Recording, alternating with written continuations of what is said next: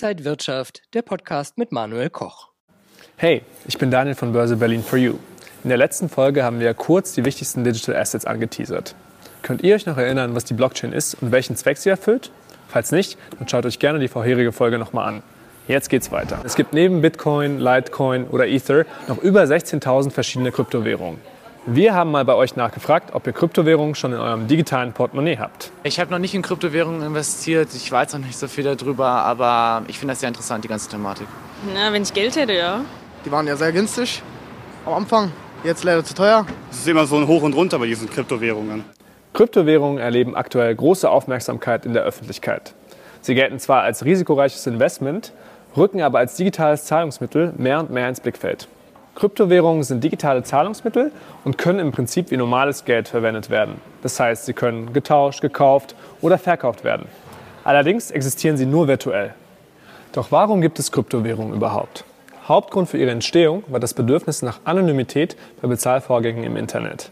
Alle Zahlungen über Banking-Apps hinterlassen Datenspuren. Es fehlt eine Art Bargeld im Internet.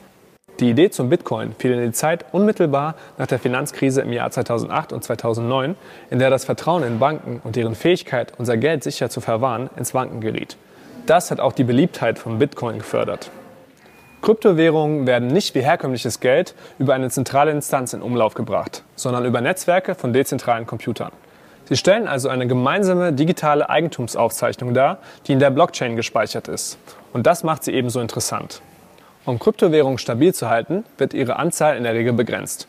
Etwas, was bei klassischen Währungen durch die Zentralbanken geregelt wird. Die hohe Volatilität von Kryptowährungen zeigt allerdings, dass das nur begrenzt funktioniert. Zudem waren Handelsplattformen für Kryptowährungen immer wieder, zum Teil auch erfolgreichen, Hackerangriffen ausgesetzt. Falls ihr euch nun fragt, wie ihr am besten in Kryptowährungen investiert, hier ein paar Voraussetzungen. Als erstes, ihr braucht ein Wallet, also eine Art digitale Geldbörse, die mit einem Zahlencode abgesichert ist. Verschiedene Trading-Plattformen haben sich auf den Handel mit Kryptowährungen spezialisiert und ihr könnt bei vielen sogar bequem per App handeln. Macht euch klar, dass das Investment in Kryptowährungen sehr spekulativ ist. Wo hohe Gewinne winken, lauern auch immer große Gefahren. Habt ihr noch Fragen? Dann schreibt mir gerne in die Kommentare. Schaltet das nächste Mal ein, um die verschiedenen Arten von Tokens auf dem Kryptomarkt zu entdecken. Bis dann. Ciao, ciao.